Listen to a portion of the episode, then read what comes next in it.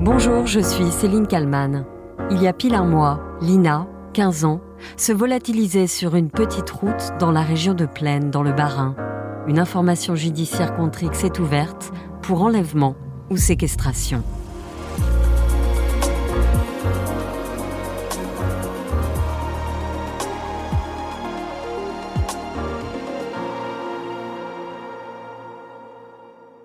L'actualité également, le mystère qui demeure entier dans l'affaire de la disparition de Lina. Un mois que l'adolescente de 15 ans a disparu sur le chemin entre son domicile et la gare de Saint-Blaise-la-Roche en Alsace. Un mois d'enquête et une énigme qui pour l'instant reste entière. Un mois sans rien. Un mois de recherche en vain. Où est passée Lina, 15 ans? Comment la jeune femme a-t-elle pu disparaître ainsi, sans laisser de traces? Le samedi 23 septembre, sa disparition est signalée par sa mère à 14h15.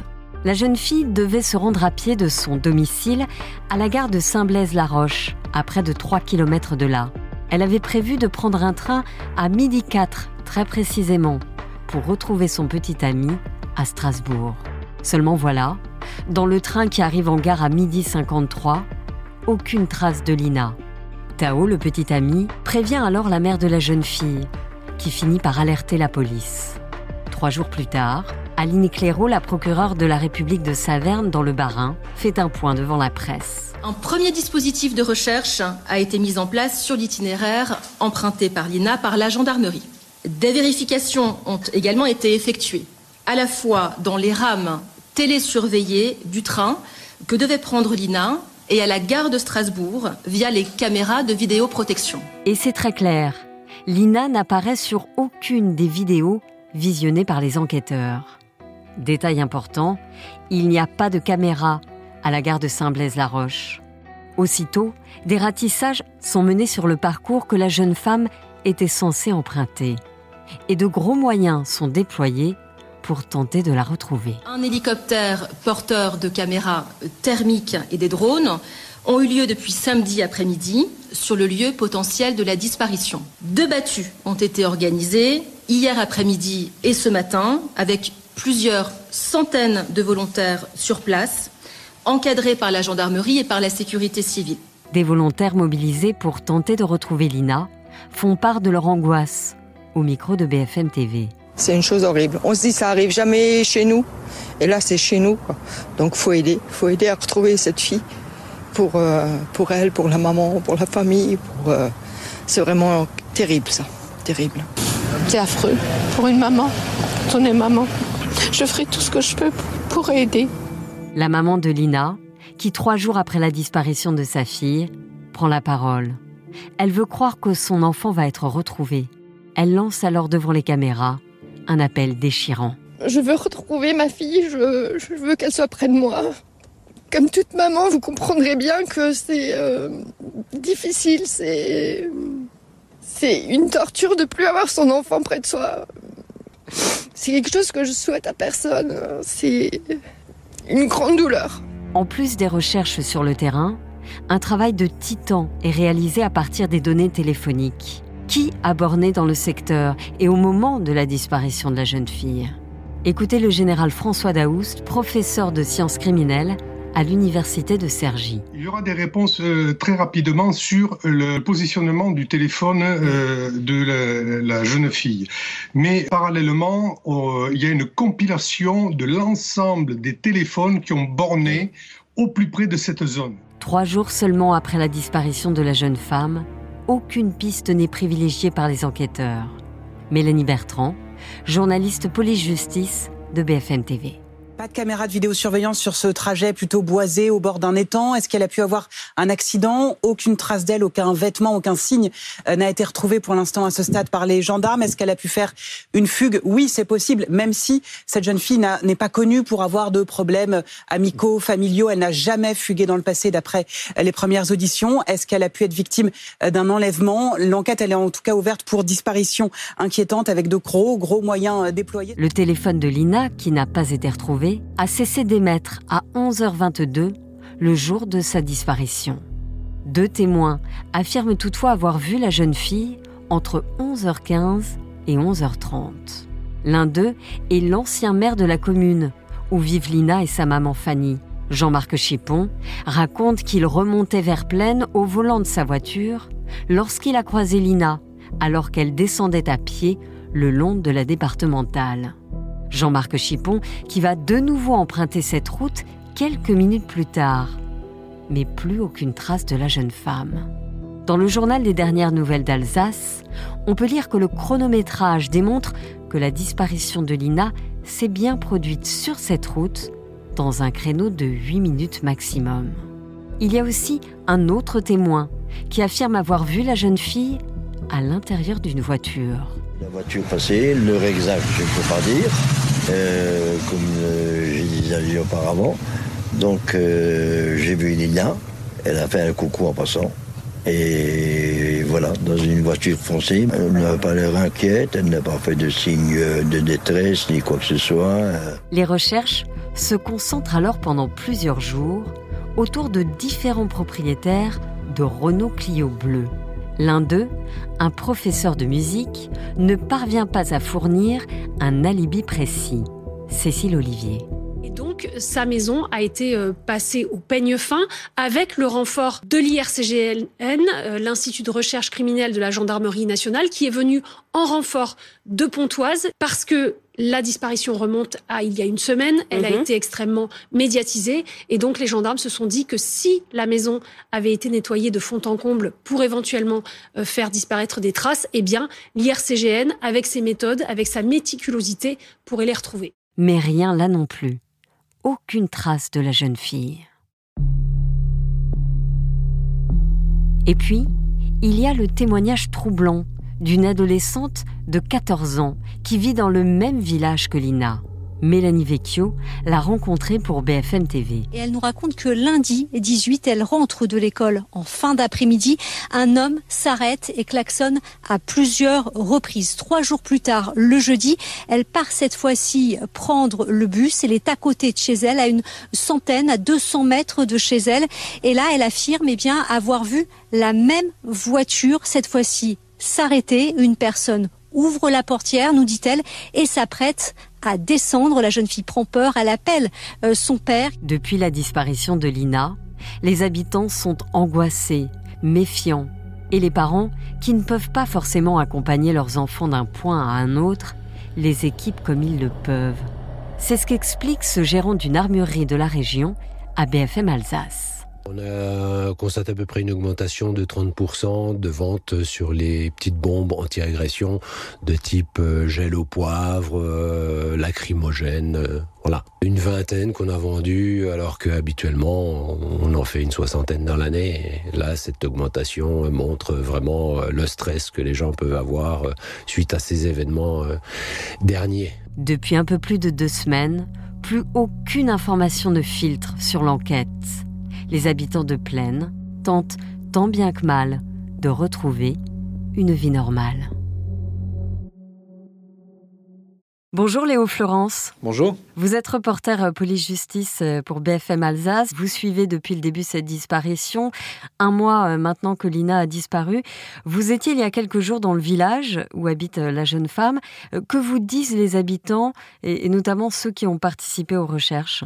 Alors c'est vrai que euh, aujourd'hui c'est un peu compliqué de, rentrer en contact avec, euh, les habitants de, ce village. Ils ont été très sollicités durant les deux premières semaines de la disparition de la jeune fille, mais ceux qui, veulent, qui acceptent de parler en off, euh, en tout cas, parlent bah, d'une ambiance qui est toujours assez angoissante, vu que aujourd'hui on n'a toujours pas de, piste privilégiée selon la procureure de Strasbourg qui est désormais en charge de cette affaire, et c'est assez inquiétant pour les les personnes dans les alentours, parce que s'il n'y a aucune piste qui est privilégiée, ça veut dire que on n'a aucune idée de la nature de cette disparition, et donc on, craint pour ses enfants, on craint pour, euh, pour sa famille, et on, hésite un peu plus à laisser les, jeunes euh, se déplacer tout seuls ou, jouer dehors. C'est surtout ça le, sentiment qui, ressort. Après, on dit aussi que la vie reprend euh, le, cours des choses, parce qu'il faut bien continuer à, aller travailler et continuer à vivre comme, comme avant. Mais c'est vrai qu'on sent que la vallée est particulièrement encore marquée par, par cette disparition, surtout parce que eh bien il n'y a plus beaucoup d'informations qui est données à la population depuis, euh, depuis 2-3 semaines sur, euh, sur l'enquête. Du coup, c'est vrai que ça se ressent.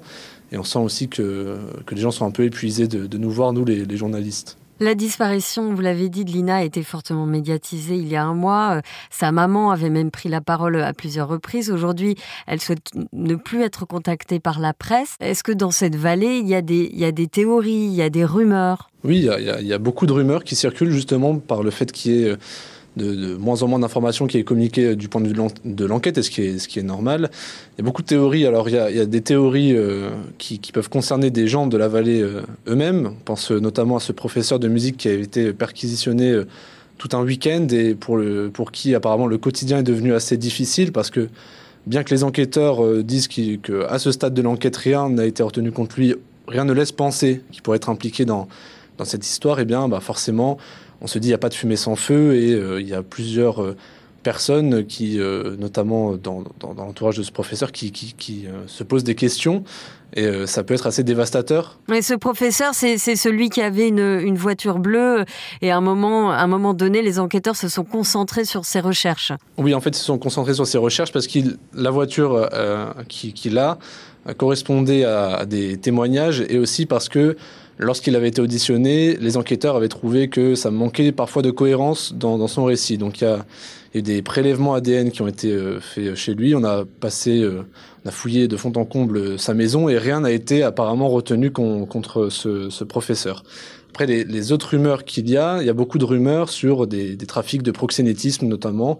C'est quelque chose qui revient beaucoup quand on discute avec euh, les personnes globalement, dans, les alentours, on pense soit que Lina est malheureusement décédée, soit qu'elle a été kidnappée pour servir un, un réseau de prostitution. Euh, alors des fois au Maghreb, des fois en, Europe de l'Est. C'est vrai que c'est des, théories qui reviennent beaucoup et qui, euh, qui montrent un peu l'ambiance qu'il peut avoir dans, dans la vallée. Aujourd'hui, on se méfie un peu de tous ceux qu'on qu'on connaît pas et qui pourraient passer euh, dans le coin. C'est devenu quelque chose une ambiance, une atmosphère qui, règne. On fait, on fait attention aux gens qu'on connaît pas. Et puis aussi des, stéréotypes, des préjugés qu'on peut avoir sur, euh, sur certaines euh, personnes qui, qui remontent beaucoup du fait qu'on n'ait pas beaucoup d'informations et ça, ça alimente les, rumeurs. Dans cette enquête, il y a aussi le témoignage d'une, jeune fille, d'une adolescente de 14 ans euh, qui dit avoir vu une, une voiture grise par deux fois et un homme qui aurait tenté de l'approcher. Alors elle a toujours eu le bon réflexe, c'est-à-dire celui de courir et de prévenir tout de suite ses parents. Est-ce qu'on en sait plus sur cette fameuse Citroën? Alors à ce stade, on n'en sait pas plus. C'est vrai qu'il y a une demi-douzaine de véhicules qui ont été inspectés euh, dès le début euh, de l'enquête. Pour l'instant, on n'a pas plus d'éléments là-dessus. Mais ce qui est intéressant sur, sur ce témoignage, c'est notamment que les signalements de cette jeune fille et de sa famille auprès des gendarmes sont, sont intervenus avant la disparition de, de Lina. C'est ce qui rend en plus ce, témoignage encore plus intéressant pour les enquêteurs, c'est que c'est pas des personnes qui se sont dit euh, ah tout devient suspect, tout ce qui tout ce qui a pu se passer dans les derniers jours sont devenus suspects. C'est des gens qui avaient déjà des suspicions contre cette voiture avant que, que Lina ne, ne disparaisse et c'est ça qui, qui, rend ce témoignage important aujourd'hui. Depuis la disparition de la jeune femme, quel est le travail fait par les enquêteurs au quotidien sur la route, notamment là où elle a disparu? Alors c'est vrai qu'officiellement, les, les, gendarmes sont beaucoup moins présents sur, sur le terrain. Au début, on les voyait beaucoup venir avec euh, des camionnettes, euh, de, des services criminels et, scientifiques. Aujourd'hui, eh bien les gendarmes, ils sont plus, euh, ils circulent toujours. Si on est attentif, on voit qu'il y a beaucoup de voitures banalisées de gendarmerie qui circulent dans la vallée. pour ma part, j'ai pu me rendre sur cette route, la D350 sur laquelle Lina a mystérieusement disparu, parce que je voulais voir si c'était une route encore empruntée par des piétons notamment. Et c'est vrai que quand on s'arrête un peu plus de, de 5 minutes au bord de, la route, ben, ça m'est arrivé à moi, c'est arrivé à une autre consoeur que j'ai pu croiser euh, ce jour-là. Les gendarmes s'arrêtent spontanément à votre niveau, vous demandent euh, ce que vous venez faire ici, ce que vous cherchez. Après, quand ils comprennent que qu'on est journalistes, euh, ils s'en vont aussi vite qu'ils sont arrivés, mais il y a une vigilance sur cette route, toujours, parce que c'est vrai que c'est une route de 4 km entièrement boisée, il n'y a pas vraiment de, de, bifurcation possible, ce qui fait que euh, ça rend encore euh, plus mystérieuse cette, cette disparition parce que à part euh, aller dans la forêt, Lina aurait pas pu prendre un autre itinéraire en passant par cette route pour se rendre à, la gare. Et donc c'est encore une route qui est très, euh, qui est très surveillée euh, aujourd'hui. Il y a le téléphone portable aussi du petit ami euh, de Lina, Tao, qui a été récupéré par les enquêteurs, qui est en cours d'exploitation. Ça fait une dizaine de jours que le téléphone est analysé. Est-ce qu'on a des éléments là-dessus? Et pourquoi est-ce que ça prend autant de temps? Le, Ce genre de, de vérifications peuvent prendre du temps parce qu'aujourd'hui, on a de plus en plus d'applications sur les téléphones qui permettent une plus grande confidentialité pour les utilisateurs, mais qui aussi sont plus plus problématique pour les gendarmes. On peut penser à, WhatsApp, Telegram, qui, sont des applications qui chiffrent les, discussions parfois. C'est ça qui pourrait prendre euh, du, temps pour les enquêteurs à, déchiffrer, notamment parce que les personnes qui gèrent ces applications ne sont pas forcément euh, toujours euh, à, la merci des, gendarmes, à disposition des gendarmes et, et des enquêteurs. Donc c'est ça qui peut prendre beaucoup de temps. Et puis il y a tout un travail sur la téléphonie qui est effectué aussi euh, en ce moment. On a d'abord regardé bien sûr à quelle heure s'était éteint le portable de, Lina. Ça c'était quelque chose qui a été fait dans les premiers jours, mais à présent on s'intéresse à toutes les voitures qui ont pu passer dans la zone au moment de sa disparition, mais aussi avant sa disparition et un peu après, pour voir si certaines personnes auraient changé leurs habitudes, si certaines personnes se trouvaient là euh, et n'avaient pas se trouver euh, ici forcément, s'il y a des personnes appartenant au fichier des délinquants sexuels, notamment, qui auraient pu euh, être dans, dans, les environs à ce moment-là. Pour l'instant, c'est des éléments qui n'ont pas été communiqués euh, officiellement, donc euh, l'enquête continue. Et ça, c'est un travail colossal de la part des enquêteurs, de d'éplucher toutes ces données. Oui, parce qu'une fois qu'on les a obtenues, il faut, ça prend du temps de pouvoir tout recouper. Alors il y a des logiciels qui sont aujourd'hui à, à, la disposition des gendarmes pour, pour ce genre de, de travail, mais c'est un travail euh, laborieux parce que effectivement, ça, on parle de milliers de téléphones qui sont à, à, recouper avec euh, et les témoignages des, personnes qui ont pu croiser Lina et parfois les caméras de vidéosurveillance qui sont très rares dans ce genre euh, d'endroit parce qu'on parle de toutes petites vallées. La gare de Saint-Blaise-la-Roche où devait se rendre Lina n'a elle-même pas de, de caméra. les communes non plus. Donc c'est vrai que c'est ce qui rend aussi difficile les recherches, c'est qu'on a très peu de traces de la jeune fille, si ce n'est euh, des témoignages et ces données téléphoniques. Et est-ce que justement, après cette disparition inquiétante, certains habitants réclament euh, la présence de vidéosurveillance désormais? Alors, c'est pas forcément des, échos que, que j'ai pu avoir. Quand on parle avec la maire de la commune de Plaine, d'où vient Lina, elle, elle dit que le quotidien a repris euh, normalement, que les gens passent tout doucement à, autre chose, qu'il n'y a pas de psychose voilà, c'est un terme qu'elle emploie beaucoup dans, dans, la vallée. Après, ce qu'il faut se dire aussi, c'est que dans ce genre de, de vallée, avec ou sans vidéo de surveillance, on a toujours tendance à, s'interroger lorsqu'on voit quelqu'un qui n'est pas du coin passer. Et donc, euh, c'est vrai que peut-être que cette vigilance, vigilance-là est accrue. Euh, concernant les caméras, c'est pas euh, ce qui est ressorti des éléments que j'ai pu avoir en échangeant avec les habitants. Bah, je vous remercie beaucoup, Léo Florence, d'avoir répondu à mes questions pour le titre à la une. Je vous en prie, merci. Et merci à Marie Aimée pour la réalisation de cet épisode. Je vous donne rendez-vous demain pour un nouveau titre à la une. N'oubliez pas que vous pouvez vous abonner à ce podcast pour ne rater aucun numéro. À demain!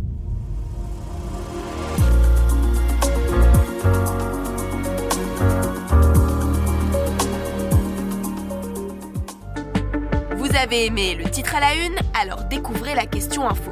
Dans l'épisode du jour, on parle des médicaments anti-rhume. L'Agence nationale de sécurité du médicament, l'ANSM, déconseille de les utiliser. Elle pointe de rares effets indésirables mais dangereux. Alors quels sont-ils ces effets et pourquoi une telle décision? On en parle avec notre journaliste au service santé de BFM TV. La question info, c'est à retrouver en podcast sur bfmtv.com et l'ensemble des plateformes d'écoute.